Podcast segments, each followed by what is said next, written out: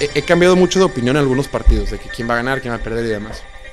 Este puntualmente es de los que más me ha costado trabajo, eh, híjole, terminar de, de- tener una opinión. Amo a Tom Brady, es una excelente persona. Bueno, persona no sé, pero es un excelente ejemplo a seguir y creo que su vida de perseverancia, su disciplina es, es ejemplar. Ya basta del miedo, del fantasma de Tom Brady. El equipo de Dallas es mucho mejor y los casinos, los mercados de apuestas lo saben. Por eso los ponen como favoritos por...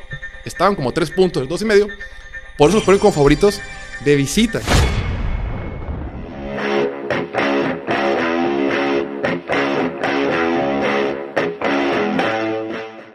Bienvenidos a esta edición de Piloto Fútbol, episodio de viernes 13 de enero de playoffs. Estamos en los playoffs, se viene lo bueno, estamos muy emocionados y como cada viernes por la mañana nos acompaña el gran Martín Francisco Garza para hacernos millonarios con los picks de la NFL. Martín, tanto que platicar, qué bueno que estás por acá.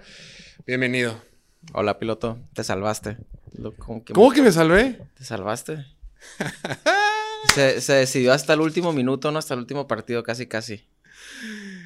Ahorita vamos a ver cómo nos Nuestro fue en la semana. Pero, spoiler, Martín me llevaba una ventaja de dos partidos y gracias a los esfuerzos valientes del mejor head coach que ha engendrado la NFL, Lovie Smith, quien fue agresivo y buscó ganar un partido insignificante que inclusive perjudicaría el destino del equipo que lo terminaría corriendo el día siguiente, logramos empatarle a Martín Puta, y nos vamos empatados después de 17 semanas, porque la primera no la jugamos o no la contamos. Después de 17 semanas de NFL, quedamos con marcador de 122 y 110 cada uno. Qué Yo me loco, fui 9-7 esta semana, Martín se fue 7-9 y nos fuimos empate. Estaba sufriendo. Tuvo que pasar una cuarta y 12 de Davis Mills. Después, una cuarta y 20 de Davis Mills. Que se pudo haber sido interceptada, ¿no? o bateada o algo. Y después se la jugaron en- por la conversión de dos puntos. Y con ese partido ganamos. Claro, con ese partido yo iba un punto abajo. Y en los partidos de la tarde únicamente teníamos diferente el Giants contra Filadelfia. Y ese fue el que a final de cuentas me dio el empate. Porque yo traía Giants más 13, más 14, más doble dígito. Y tú traías a Filadelfia. Yo, había- yo estaba desahuciado, güey. Estaba desahuciado porque estaba viendo el de Miami y el de Jets. Yo traía Jets, tú traías Miami. Y estaba también el Texans contra Indianapolis al mismo tiempo. Houston iba ganando todo el partido. De repente, Indianapolis da la vuelta. Tú te, este, el de Miami contra Jets se pone muy parejo, pero la ofensiva de los Jets no produce nada. Y dije, ya valió madre, güey. Y en eso llegó Davis Mills a darme todo el amor. Sí, hombre. Lovie Smith fue como la despedida, ¿no? Fue gracias por contratarme. Ahí nos vemos. Gracias por contratarme, hijos de perra. Me trajeron un año. Oye, güey, la neta, lo, comentamos no en este podcast o en el pasado, que Houston lleva varios partidos jugando muy bien. O sea, la neta, varios partidos que, oye, tiempo extra contra Kansas City, a Dallas le iba a haber ganado. eh, creo que tú, o sea, este último partido lo ganó contra, contra, contra Indianapolis. Venía jugando bien y eh, le ganó a Tennessee con suplentes, pero le ganó a Tennessee. Eh, ¿Qué querían que hiciera Lovie Smith? O sea, ¿qué manera de contratarlo nomás para luego correrlo? no? En fin, ¿algún partido el que te arrepientas de los que escogiste? Pues mis Raiders, los dos pensamos que iban a cubrir y no metieron las manos. Sí, de lo divisional. Jared Stidham no sacó su magia a la que nos tenía acostumbrados. Tennessee, me dio mucho gusto. Tennessee, hicieron su labor. Malditos. Yo dije, güey, ese partido. Dije, güey, Mike Vrabel lo va a hacer de nuevo con pura banca, con un quarterback que se trajeron hace media hora. Van a ganar el partido, van a ganar su división y se van a meter los playoffs. Se rifó Mike Vrabel, armó, armó muy buena, buena estrategia, muy buen partido. O sea, los limitó, los dijo, me van a ganar con puros pases cortos, no los voy a dejar hacer nada. Y si no es por ese fumble que a, mí se me hizo dudoso y se me hizo bien raro que ni lo revisaron más acá. Fue una revisión rápida. Dos segundos, Simón, ya síganle. Dijeron, eh, no, no, sí, sí fue, ya, ya, ya. Sí fue fumble, vámonos. Sí. estuvo raro. A mí- Coincido. A mí, se me hizo como que ya iba hacia adelante el brazo. Guacha, la neta, Para mí es un tema sensible todo eso de movimiento de tuck. El, mo- el movimiento frontal Sí. del brazo. Si le hubieran marcado a cualquiera de las dos, creo que estuvo muy cerrada. Si le hubieran marcado pase incompleto, no hubiera hecho está bien, hubiera entendido.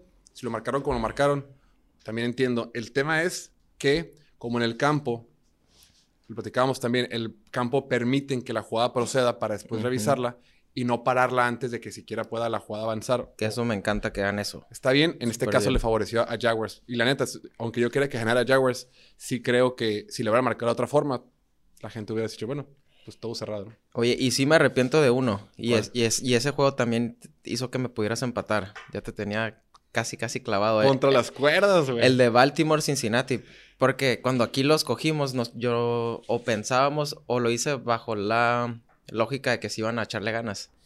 y, y terminó jugando el tercer quarterback y terminaron descansando a titulares. No jugó Mark Andrews, inclusive luego tuvieron castigos que les costaron mucho. Y hubo Eh, muchos turnovers. o sea, y, y aún así pudieron ahí medio haber, haber este, hecho su labor. Iba a decir cubrido, ¿eh? No. Te caché. No, sí, fue una semana bien interesante, la neta. Eh, Ese juego, ese y el de Texans, pues, increíble. Cincinnati como que le bajó, lo hemos comentado toda la semana, le quitó el pie al acelerador.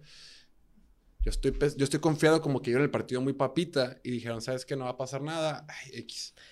Es que estaba latente el, el enfrentarse una semana después, entonces tampoco quieres ahí revelar de más. Ajá, como que se están midiendo. Yo creo que Sí. Cincinnati se cuidó mucho en ese aspecto. Ahí hay mucha estrategia que está sucediendo entre los dos entrenadores que no nos damos cuenta, güey. Pero ¿sabes qué está raro? El hecho es de que yo sé que tú sabes que yo sé lo que tú piensas que yo voy a hacer, güey. Entonces, todo el día estás de que... es un Sí. juego de ajedrez, pero pues como de... Está chistosón, güey. Antes de empezar, Martín, tenemos que hablar... Hoy no trajiste tu termo. Hoy te viniste con un café genérico, uno de los cafés más consumidos del país. No vamos a enseñar la marca hasta que nos patrocinen. Raiders. Ish. ¿Viste el comunicado que salió el día de ayer jueves? Comentarios. No, pues muy agradecidos con Derek Carr por sus nueve años de servicio. Fue un vato que se dedicó al equipo, le dio todo su corazón. Fue un, fue un buen Raider.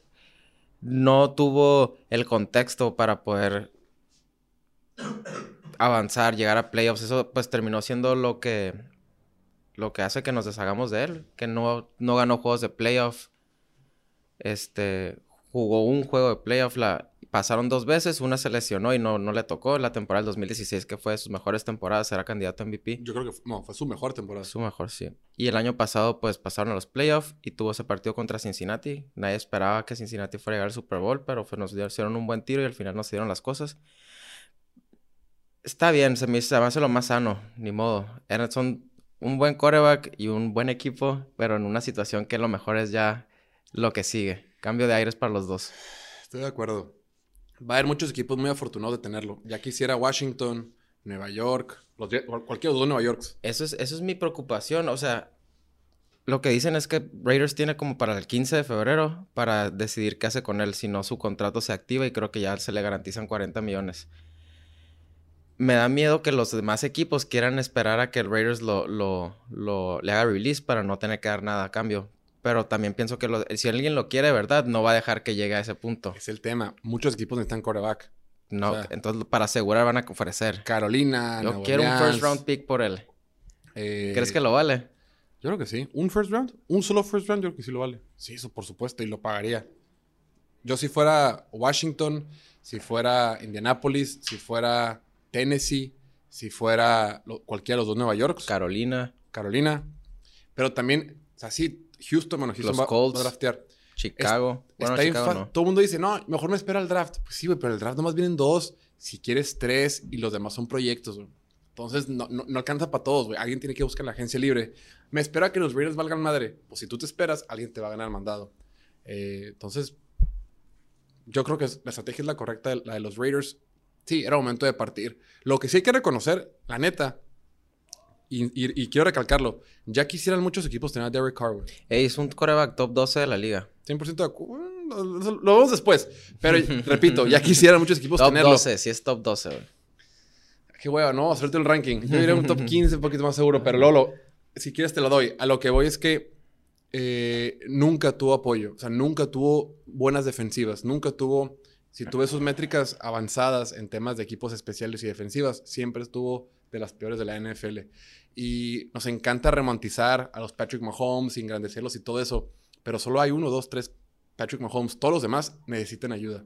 Todos los demás vemos lo mucho que Sí. se les complica si no tiene un entorno favorecido. Es que tienes que hacer un fuera de serie, como dices, para no depender tu defensiva y está cañón. Y fuera de serie hay dos o tres. güey. Exacto. O sea, entonces, y no todos podemos tener un Patrick Mahomes. Es de que, ay, hasta que tengas un Patrick Ojalá. Mahomes, pues no salen. güey. No, y luego lo que me da tristeza es acordarme, antes de Derek Carr, tuvimos un carrusel de corebacks que, que incluye a Jamarcus Russell. Y eso nomás de acordarme se me revuelve el estómago.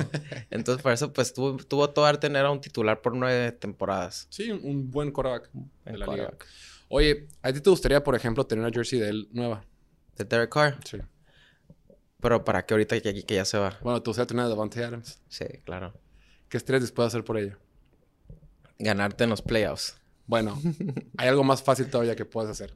Ok. Si este domingo y todos los domingos que quedan de aquí al Super Bowl, tú te conectas a la cuenta de Total Play a las 7 de la tarde, hora del centro de México, vamos a estar regalando jerseys, cachuchas, bueno, gorras, balones de fútbol americano, con que contestes unas cuantas preguntas de NFL correctamente. Si sabes mucho de NFL, Martín, que ya nos demostraste que ni siquiera sabes más que yo en temas de picks, si contestas las preguntas, te conectas al live de Total Play MX, te puedes llevar unas jersey ¿A qué hora? 7 de la tarde, hora del Centro de México, en la cuenta de Instagram, Total Play MX. Vamos a estar regalando gorras, es lo más fácil, y jerseys. Vamos a regalar jerseys. Conéctate todos los domingos de aquí hasta el Super Bowl. ¿Del equipo que tú pidas o cómo? El equipo que- al, al que le vayas, claro. Órale. O el que quieras. Por ejemplo, el Diego ayer que estábamos grabando dice, una de los Saints. No, no, la chingada, los Saints. Yo quiero una de Joe Burrow. Ah, bueno, pues está bien, de Joe Burrow. Órale. Sí, entonces, ya lo saben, Total Play nos va a regalar jerseys. Conéctense nada más al live de Instagram, 7 de la tarde, o al Centro de México. Listo, mucho wiri wiri. Arrancamos, Martín. Vamos a arrancar con orden cronológico de los partidos, si te parece bien. Va. Sí. Eh, tú vas a arrancar diciendo Uno y uno. tus picks y luego yo. Pero con todo el partido. Qué emoción. A mí me emociona un chorro la temporada de playoffs. Es otro torneo. Bam, tenemos reglas nuevas. Como ya son menos partidos, Ah, sí. vamos a incluir tanto los puntos como el, perdón, tanto el ganador del partido con los puntos más los puntos totales anotados.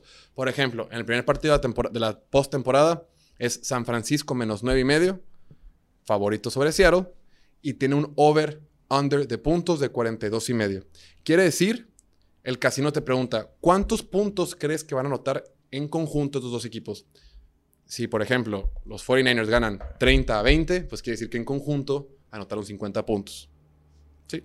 Entonces, el casino te pregunta, ¿tú crees que en conjunto van a anotar más de 42 y medio o menos de 42 y medio? Aquí aplica igual el tema del medio punto para que no haya empates, para que no se pueda, este, sí, para que no haya empates con el casino. Va. Sí, sí, sí. Tercer partido, tercera vez en la temporada que se enfrentan rivales divisionales, dos equipos que se conocen bien. Todos, todos los partidos de, de, de playoffs ya se han enfrentado en la temporada. Que, que- que está padre. Está padre porque te- es más fácil hacer la tarea para estos episodios. es más fácil prepararte, pues es más fácil ver antecedentes. Échale. Seattle contra San Francisco. En San Francisco ya se enfrentaron dos veces. Las dos veces ganó San Francisco por 20 y por 8 puntos. Pronostican mal clima. La defensiva de San Francisco está imparable. Y pues antes de decir mi pick, pues nomás comentarles a nuestros amigos apostadores, lo, el playoff es, es otra onda. Es otro torneo. Si todos le, le echan muchas ganas cada partido en los playoffs, o sea, cada yarda se la pelean a, a morir. Está bien, está bien padre ver a los dos equipos, a todos los jugadores morirse en la línea literal, pero en la temporada lo hacen, pero ahora más. Así, la tensión, el, el público, est- está bien cabrón los playoffs. Y, y siempre, pues son buenos tiros. A mí me gusta cuando, cuando voy aquí a elegir, aquí eh, entra, vale más los entrenadores y los corebacks, eh, porque son lo que hacen la diferencia cuando están bien, bien parejos los partidos. Ya pusiste nervioso, güey. A ver qué vas a decir. Este, y... No, pues es eso. Ahora, por ejemplo, lo que eh, nomás para acompañar lo que dices, muchos jugadores, todos los equipos tienen jugadores lastimados durante la temporada. Prácticamente todos los jugadores de la NFL juegan lastimados o súper adoloridos. Algo les duele, algo les molesta y lo que sea. Muchos jugadores tú vas a ver que en una semana normal de NFL tú revisas la lista de lesionados y que, ah, bueno, está probable, a lo mejor no juega, no sé qué. En los playoffs todos se toman sus pastillas de ibuprofeno, por no decir que se inyectan X, no importa ahorita el TMS, se toman lo que tienen que tomarse, se inyectan lo que tienen que inyectarse y se ponen a jugar. O sea, ahora sí vas a contar con todos. Si alguien no puede jugar en playoffs es porque neta no puede caminar. Veamos a Mike Williams que se le todo madreado el partido pasado después contra Denver, que ahorita vamos a hablar al respecto. Créeme, va a jugar. Aunque esté cojeando, va a ver las formas de jugar. Los playoffs son otro torneo. Y otro, otro factor a considerar cuando hagan sus apuestas es este, la experiencia de los corebacks. Porque me ha tocado ver corebacks que sin experiencia en playoffs que tienen una super temporada y llegan a los playoffs y se ponen nerviosos. Sí. Que esto es algo que me está haciendo dudar si voy, por, voy con San Francisco, pero me hacía dudar si ir con ellos o no por, porque su coreback es Mr. Irrelevant. Pero Kyle Shanahan y, la ofensiva va a hacer que no, le van a exigir mucho. Entonces yo creo que eso contrarresta su falta de experiencia en los playoffs.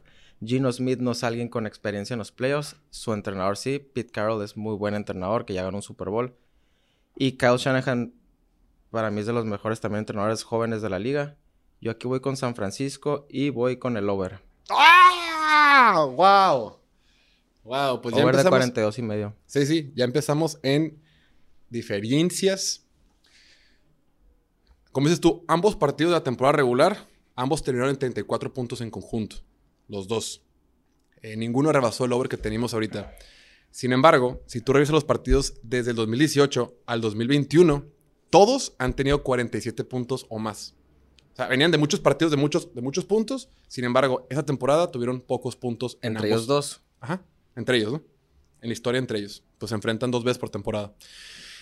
Yo veo un escenario donde San Francisco se la lleve leve. O sea, van a ser súper conservadores. Yo creo que Kyle Shanahan lo único que tiene que sacar de aquí es salir vivo y pasar la siguiente ronda. O sea, no, no, tiene que demostrar nada, no tiene que eh, mostrar sus cartas, nomás tiene que sacar el resultado.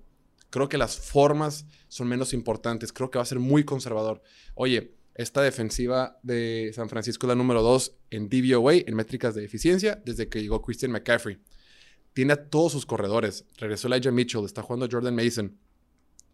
Eh, van a correr mucho el balón. Cuando un equipo corre mucho la pelota, por definición, se acaba el reloj más rápido, se gasta en el tiempo de juego. Menos posesiones, menos puntos. Entonces, súmale el factor del clima, súmale que la defensiva de San Francisco es de élite. Eh, por ese motivo, el under para mí, eh, no voy a decir que es obvio porque en esta madre no hay cosas obvias, pero pues me inclino mucho más a pensar en el, en el under. Y lo, ¿sabes otra cosa que pasa? Que hace que me contradiga, pero yo aquí voy con los, con el favorito. Este, cuando se enfrentan dos veces, esta es la tercera, pues se conocen más. Entonces se pueden contrarrestar mejor y, que sea más cerrado y menos puntos. Se acortan las distancias. Yo, yo, de acuerdo, ya jugaron tres veces y es bien difícil jugar tres veces contra el mismo rival, aunque hay artículos que demuestran lo contrario, pero no es el punto ahorita. Pero yo, aquí siento que Seattle ya ganó su Super Bowl. Ellos ya ni siquiera esperaban pasar. Y lo han dicho. Ellos ya como ellos ya ganaron su temporada, ellos ya cumplieron y, tienen muy buenos picks para la próxima temporada y, muchos jugadores jóvenes que van a seguir desarrollando. El, el futuro es brilla, brilla, está alentador con Seattle. Y a San Francisco yo los veo en una misión, ellos están en una misión y yo, es lo que me está terminando que me, que haga que me incline por ellos. Yo pienso que van a, van a arrollar a, Seattle, que ellos ya están, ellos ya cumplieron. Tienes razón, y, es válido, y también lo veo así. Sin embargo, creo que se va a cerrar al final. Creo que va a ser un partido muy similar al que vimos en Seattle hace casi un mes, donde claramente San Francisco va a ser mejor, pero no va a aplastar. Yo veo un escenario del marcador que 21-17, 21-14, eh, que sea como sin despeinarse mucho, van a anotar los puntos y tan tan. Y por eso yo me inclino con Seattle más nueve y medio y con el under. O sea, estamos por los Seattle under, órale. Después, mi equipo de playoff, mis hermosos jaguares de Jacksonville, que qué padre que les dieron prime time, sabadito. Bueno, no, no prime time del padre, el prime time, el chafito, el del sábado, el menos prime. Reciben a los Chargers de Los Ángeles. Chargers de visita es favorito por dos puntos. Y los puntos totales, el over-under, está en 47 y medio. este partido me ha causado... Todos los partidos, ayer tuvimos una previa donde vimos un poquito más del aspecto... Un poquito más técnico, si lo quieres llamar así, que el caso es la misma. He, cambiado mucho de opinión en algunos partidos, de que quién va a ganar, quién va a perder y demás. Este puntualmente es de los que más me ha costado trabajo, eh, híjole, terminar de, tener una opinión. Es que tú ves a los Chargers y la raza dice, es que vienen enrachados. Pues sí, vienen enrachados, pero los últimos 5 o 6 partidos le ganaron por nada a Arizona, un equipo de Arizona que pues Arizona, ¿no? El tercer peor equipo de la NFL. Perdieron contra los Raiders. Le ganaron a Miami apenas, pero bueno, ok, una buena victoria contra Miami, un equipo de Miami que estaba desinflando. Después le ganaron a Tennessee, Indianapolis, Rams y perdieron contra Broncos jugando con titulares. La habrán, la habrán bajado al final, pero jugaron con titulares. Entonces, esto de que están enrachados, yo no me lo termino de comprar. Yo no termino de ver un equipo que está dominando a rivales verdaderamente competentes, salvo a Miami, pero vimos una versión descafeinada de Miami. Del otro lado, Jacksonville sí le ha ganado a Dallas, sí le ha ganado a Baltimore, sí tuvo un partido duro que le tuvo que ganar a Tennessee para ganarse el puesto a los playoffs. Van a jugar en casa. Creo que estos fans de Jacksonville sí están muy emocionados. Ese ambiente que se veía en el partido contra Tennessee la semana pasada, sí se veía un gran ambiente. O sea, sí se veía como que, ah, ok, sí está pesando la localía. Porque por lo general Jacksonville no tiene fans. Si eso le sumas que eh, Mike Williams está muy tocado y lo mucho que batalla Justin Herbert si no está Mike Williams, si eso le sumas que a Jacksonville en casa le dan dos puntos, a mí este partido me encanta tomar a Jacksonville más dos. Y me voy por el under. Creo que hace un partido bien cerrado. Creo que hace un partido que va a haber varios errores. Y creo que vamos a ver a un equipo de los Chargers que ha sido ambivalente toda la temporada. Los vamos a ver una versión eh, baja. Y me gusta Jacksonville más dos y medio y el under. A todo dar, a todo dar. Ahí te va una, una, una trivia. Oh, Dios. ¿Cuántos partidos crees que los Chargers ganaron esta temporada a equipos con récord ganador? Sí, tengo el dato. Dame un segundo. Según yo, se fueron. A ver, no le ganaron a Chiefs. Le ganaron a, le ganaron a Jaguars. Ah, han de tener como un 1. 1-6, 1-5, 1-4. Ganaron un juego, güey, a un equipo con récord ganador a Miami. Ah, y pues porque. Miami no quiso correrles la bola. Se fueron uno. Le ganaron nomás a Miami con equipo ganador, güey. Con récord ganador. Sí, cierto, güey. A mí aquí, yo, yo estoy con los, yo estoy con Jacksonville y estoy con el under también. Este, aquí mi lógica es que Doug Pearson es un gran, entrena- un gran entrenador. Los quarterbacks los veo muy parejos. Los dos son estrellas jóvenes súper cabronas de la liga. Ascendentes. Sí. Primer juego de playoff para los dos. Este, pero Doug Pearson lo veo, se me hace un gran entrenador y pienso que él sí es lo suficientemente inteligente para correrle a los Chargers. Si saben que esa es su debilidad, pues que les va a correr y va a tratar de, explotar eso al máximo.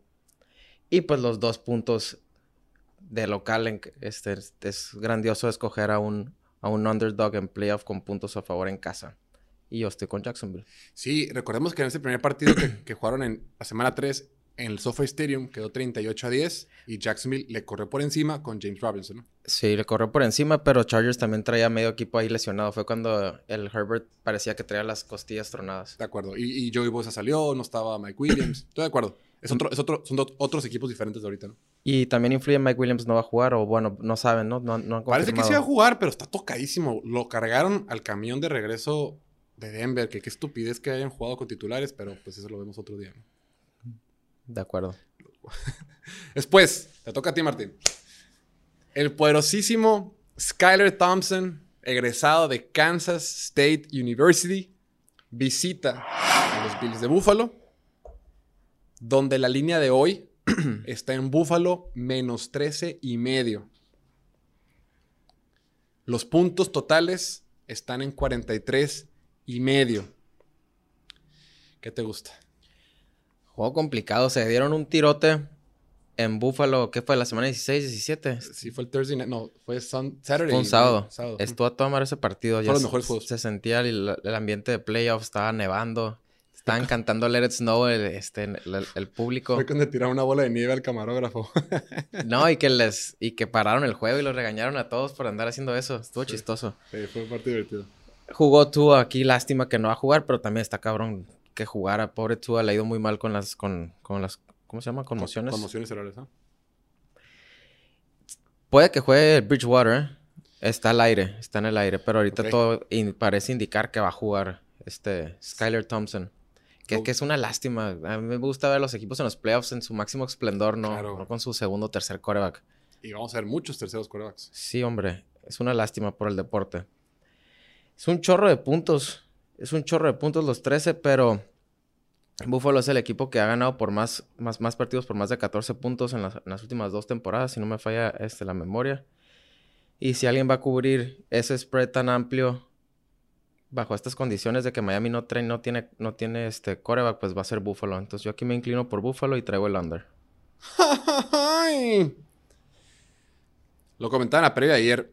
Bills ya está prácticamente completo. Obviamente Van Miller no está Van Miller, ¿verdad? Pero Micah Hyde ya está por regresar. No para este partido, pero ya la defensiva, esta super defensiva que ha sido buena las últimas dos temporadas, ya está prácticamente completa.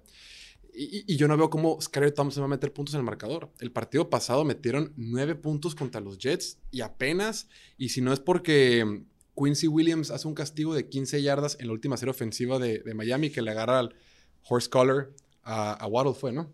A Waddle. Si no es por ese castigo, probablemente no meten más puntos en el partido. Claro, al último tuvieron un safety, pero pues ese no es de la ofensiva. Entonces, yo no veo cómo este equipo que llevaba cinco derrotas al hilo puede ir a Búfalo a meter muchos puntos contra esta defensiva.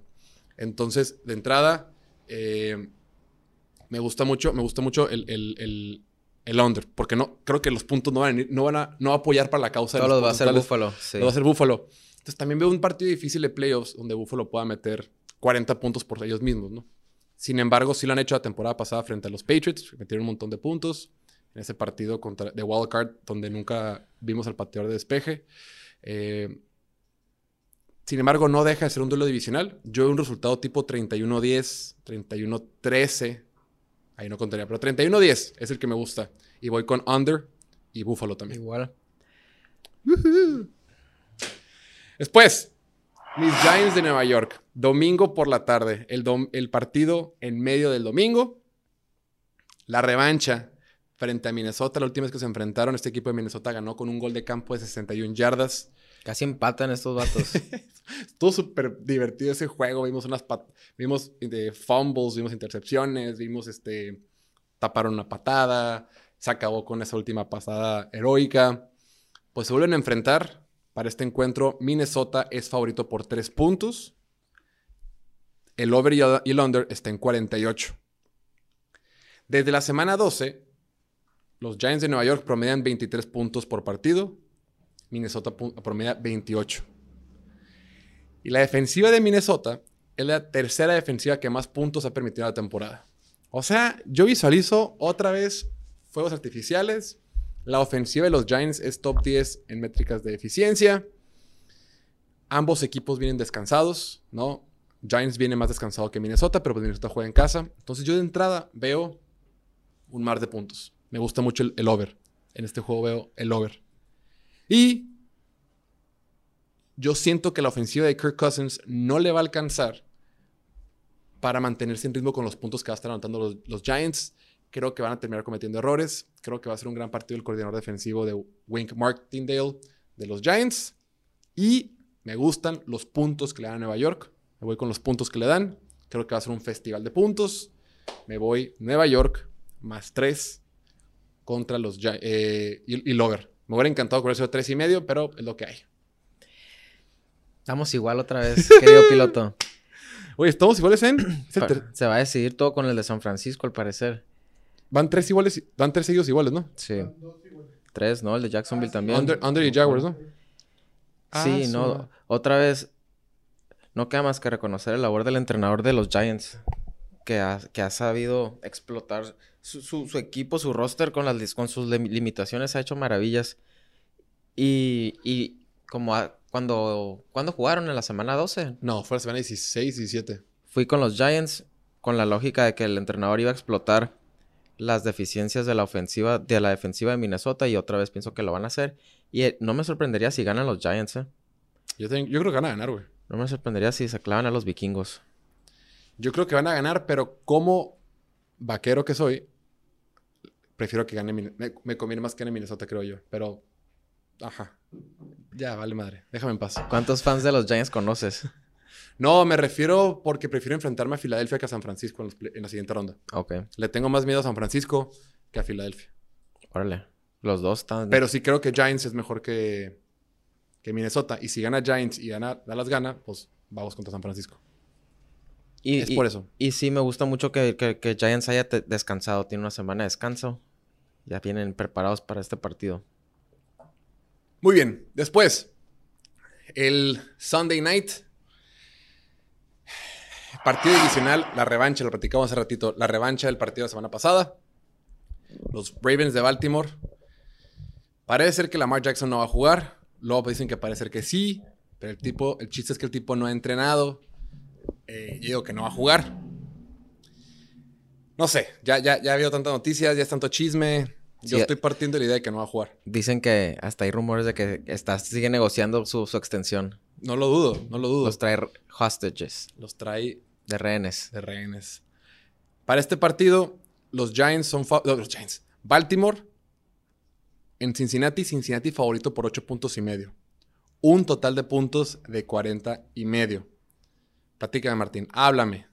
¿Cómo quedó su primer enfrentamiento? 19-17. Ganó Baltimore en casa. Este, pues como te decía al, al inicio del, del, del programa, de la grabación, Del show. del show, em, pues me, me quedaron mal los Ravens y que no hayan este, jugado con sus titulares la semana pasada. Pero a pesar de eso, se me hizo que su defensiva hizo la chamba. Cincinnati tuvo muy buenas situaciones donde agarraban la bola en terreno de Baltimore y ya anotaban. Y, y a pesar de todo, estuvo competitivo el partido. Este, y, y como decíamos, había estrategia y ahí estaban preparándose para, para, es- para este partido porque es el que de verdad cuenta. Ya los dos tenían su, su pase asegurado, ya nomás estaban buscando mejor posición en la tabla. Yo aquí voy con Baltimore. Debe de ganar Cincinnati. Pero con los puntos, ah, espero que ahora sí sea un juego cerrado. La semana pasada dije lo mismo y no se hizo. Espero que ahora sí. Este, confiando mucho en Joe, este, John Harbaugh, es un excelente entrenador. Y te digo, yo se estaba preparando él para este partido desde el juego pasado. ¿Quién sabe quién va a ser el quarterback? Ojalá sea el, el segundo, porque el tercero, pues, eh. Pero aquí la defensiva de Baltimore es como que le tienen tomada la, la medida a Cincinnati. De acuerdo. Yo, si le fuera a meter a este partido, buscaría hacer un teaser para, para bajarle la línea a Cincinnati, bajarlo a menos dos o algo así. Con los ocho y medio se me hacen muchos puntos. Porque sí, Cincinnati es el que debe ganar. Yo, yo, son, son mis gallos esta de la AFC ahorita. Muy bien. Entonces voy con Baltimore y el under. Oye, ¿me copió todos los picks, Dante? Ya ni para qué hacemos programa, güey. Mejor vamos a meter un parlay juntos tú y yo, güey. Cabrón, pegamos dos parlays en toda la temporada. Yo también, fíjate que traigo, traigo exactamente lo mismo. Under y Baltimore y conste Dante es da fe y legalidad de que mis picks fueron hechos. Estás cambiando ahorita. No, no, ya los tiene preparados de hace rato. Sí, la defensiva le juega muy bien esta, a este equipo de, de- de Cincinnati. Y sí me preocupa que tiene dos bajas importantes del lado derecho de la línea ofensiva, los Bengals. Había salido hace un par de semanas Leo Collins, ahora sale Alex Capa. Leo Collins no regresa, Alex Capa a lo mejor sí. Entonces, pues ya prácticamente está, está regresando a la línea ofensiva de los playoffs del año pasado de Cincinnati, la que no sería para un carajo, güey. Ish. Eh, Me acuerdo contra Tennessee que le hicieron muchas sacks. sacks. Sí, entonces, y, y tuvo 19 en total, 19 en todos los playoffs. Entonces tuvo récord también. Rompió muchos récords Joe Burrow temporada pasada. Entonces, eh, sí, 40 puntos y medio. Yo creo que todos van a venir de Cincinnati. Yo veo un partido que quede, eh, híjole, un 17-10, así como feo, güey. 17-13, eh, no sé, 20, do- o sea, 20-13. Como que un partido así con, con pocos puntos. Me gusta el under, me gusta Baltimore. Eh, Baltimore con los puntos. A final de cuentas también creo que Cincinnati va a ganar y Cincinnati va a pasar a la siguiente ronda. Pero sí, así lo veo. Y después, por segunda temporada consecutiva, tenemos Monday Night. Me encantó esa dinámica. ¿Qué? Sí, Monday Night, ¿no? Lástima que le pasó bien playoffs. culerillo.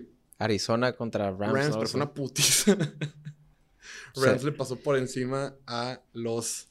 Sí, llegaron al Super Bowl. Para esta ocasión, Martín, te voy a hacer el, piso. Te voy a dejar que tú arranques. Dallas con la Tampa Bay. Yo ya tengo mis picks, no lo voy a mover. Aquí está, no lo voy a mover. Oye, este... ¿Y dejaste tu corazón a- aparte para escoger ahorita? Vamos a hablar de eso, Martín. Pero te voy a dejar que tú este, tomes. Es- si, si este lo tenemos igual, está muy cabrón, porque yo voy con Tampa Bay, así te, te lo adelanto. Ok. Este.